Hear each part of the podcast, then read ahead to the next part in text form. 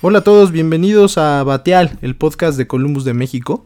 En esta ocasión vamos a revisar, como cada mes, los eventos más relevantes del mes que concluyó, en esta ocasión el mes de junio,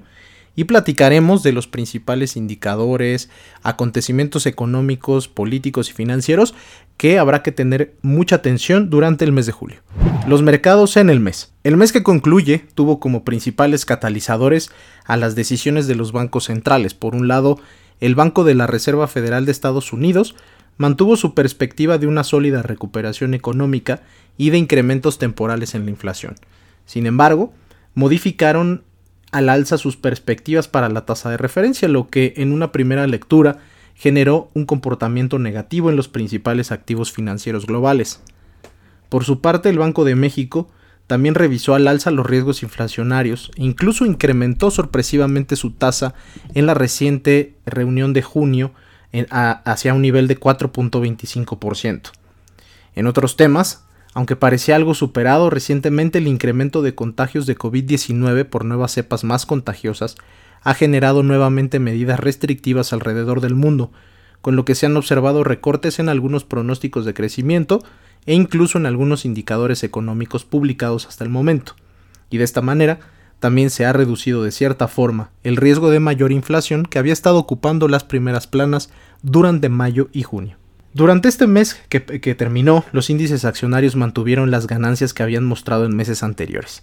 La diferencia durante este mes es que se perciben en el futuro próximo algunas complicaciones para que se mantengan los rallies en las bolsas globales. La percepción de un mayor nivel de tasas afecta la evaluación de activos riesgosos, como son las acciones, por lo tanto en algunos casos se percibió un comportamiento menos optimista y eso generó que incluso para algunos activos como la Bolsa Mexicana de Valores tuviéramos un mes negativo. Al cierre del sexto mes del año, el Nasdaq avanzó 5.5%, el índice global AGWI 1.2% y el IPC retrocedió 1.2%. Por su parte, la curva de rendimientos en dólares mantuvo la tendencia de aplanamiento. La expectativa de que la Fed incremente sus tasas se moderó tras las últimas minutas del Banco Central, pero la posibilidad de que se normalice la política monetaria con una eventual reducción en las compras mensuales de activos llevó a los plazos más largos a reducirse.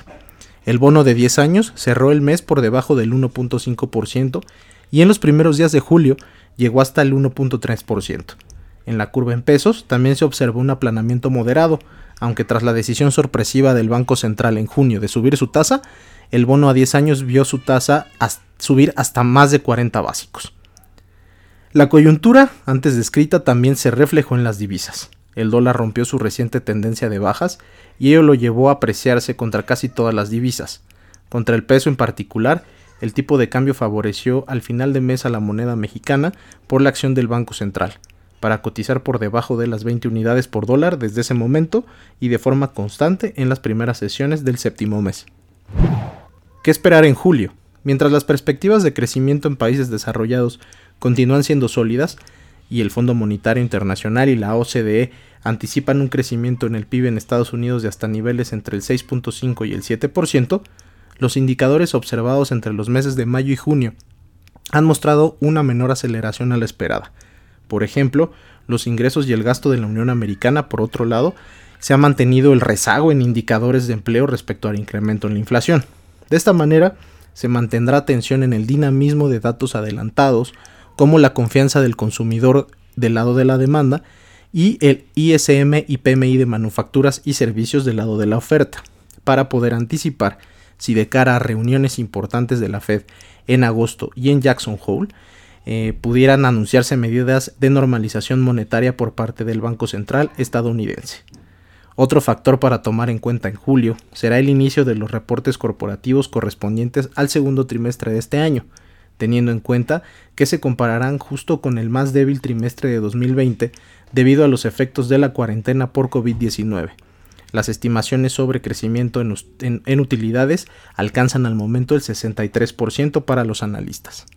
En el frente fiscal, tras la aprobación de un paquete de estímulo por 1.9 billones de dólares, el presidente Biden ahora impulsa en el Congreso uno que pudiera rondar los 4 billones para lo que resta de su gobierno, enfocado en gasto en infraestructura, salud y defensa, y que sería financiado con un aumento a ciertos impuestos, como el de ganancias de capital, por ejemplo, Al momento se mantienen las negociaciones de la Casa Blanca y los congresistas de ambos partidos. En lo que respecta al control de la pandemia, cobra cada vez más importancia la evolución de la vacunación global, con un nivel de más de 3.400 millones de dosis aplicadas en el mundo, se mantiene la concentración de estas en países desarrollados como Estados Unidos y la Unión Europea. No es coincidencia que sean las regiones donde se ha mejorado en mayor proporción la perspectiva de recuperación económica para el cierre del año y el largo plazo. Las complicaciones de vacunación en países emergentes como la India y Brasil han generado incrementos nuevamente en contagios de coronavirus, ahora con nuevas cepas de más fácil transmisión, como la Delta o la Delta Plus, que incluso han pasado a ser el foco de nuevas olas en países como el Reino Unido. De ahí que en recientes reuniones del G7 se considerara prioritario el envío de vacunas a estos países en Asia, Latinoamérica y África, y eso permita un mayor nivel de inmunidad a nivel global. Un factor estrechamente ligado a la recuperación de la economía ha sido la volatilidad de los mercados financieros por el alza de las perspectivas inflacionarias. Como se mencionó antes, entre mayo y junio dichos pronósticos han sido contenidos por algunos indicadores menos optimistas a lo estimado y esto se ha reflejado en la cotización de los activos financieros, como las tasas de interés, que se moderaron de forma generalizada. Sin embargo, se mantienen vigentes factores de riesgo para el nivel de precios, como la reciente alza en los precios del petróleo y por ende de otros energéticos por las diferencias que han tenido países miembros de la OPEP respecto a normalizar sus niveles de producción, como se observó en reuniones fallidas del grupo por diferencias entre Arabia Saudita y los Emiratos Árabes Unidos. En el caso de la economía mexicana, de corto plazo se aminoraron los riesgos políticos tras la elección del, 6 de junio, donde como se esperaba, la tendencia de voto disminuyó para Morena, balanceando la conformación de la Cámara de Diputados e imposibilitando que el partido del presidente y sus aliados puedan llevar a cabo modificaciones en la Constitución de forma unilateral. Por lo pronto, se mantiene un entorno internacional favorable que impulsaría la economía local a través de una demanda externa robusta y entrada de remesas, además de la entrada en vigor del TEMEC,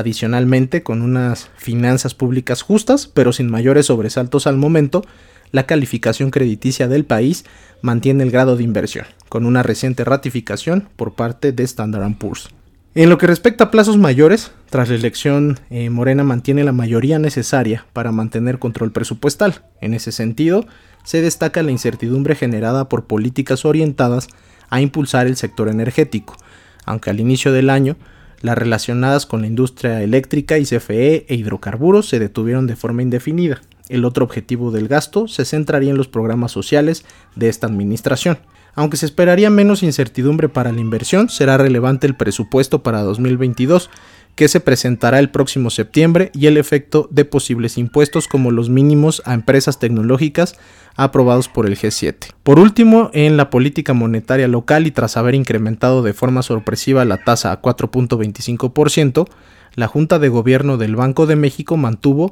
su preocupación por la presión de la inflación que se ha observado en los datos más recientes, con una decisión dividida y que dejó ver que los votos en contra del incremento obedecen a estimaciones de inflación temporal. Sin embargo, con la inflación en junio alcanzando 5.88%, se anticipa que si la tendencia hacia el cierre del año no cumple los pronósticos del Banco Central,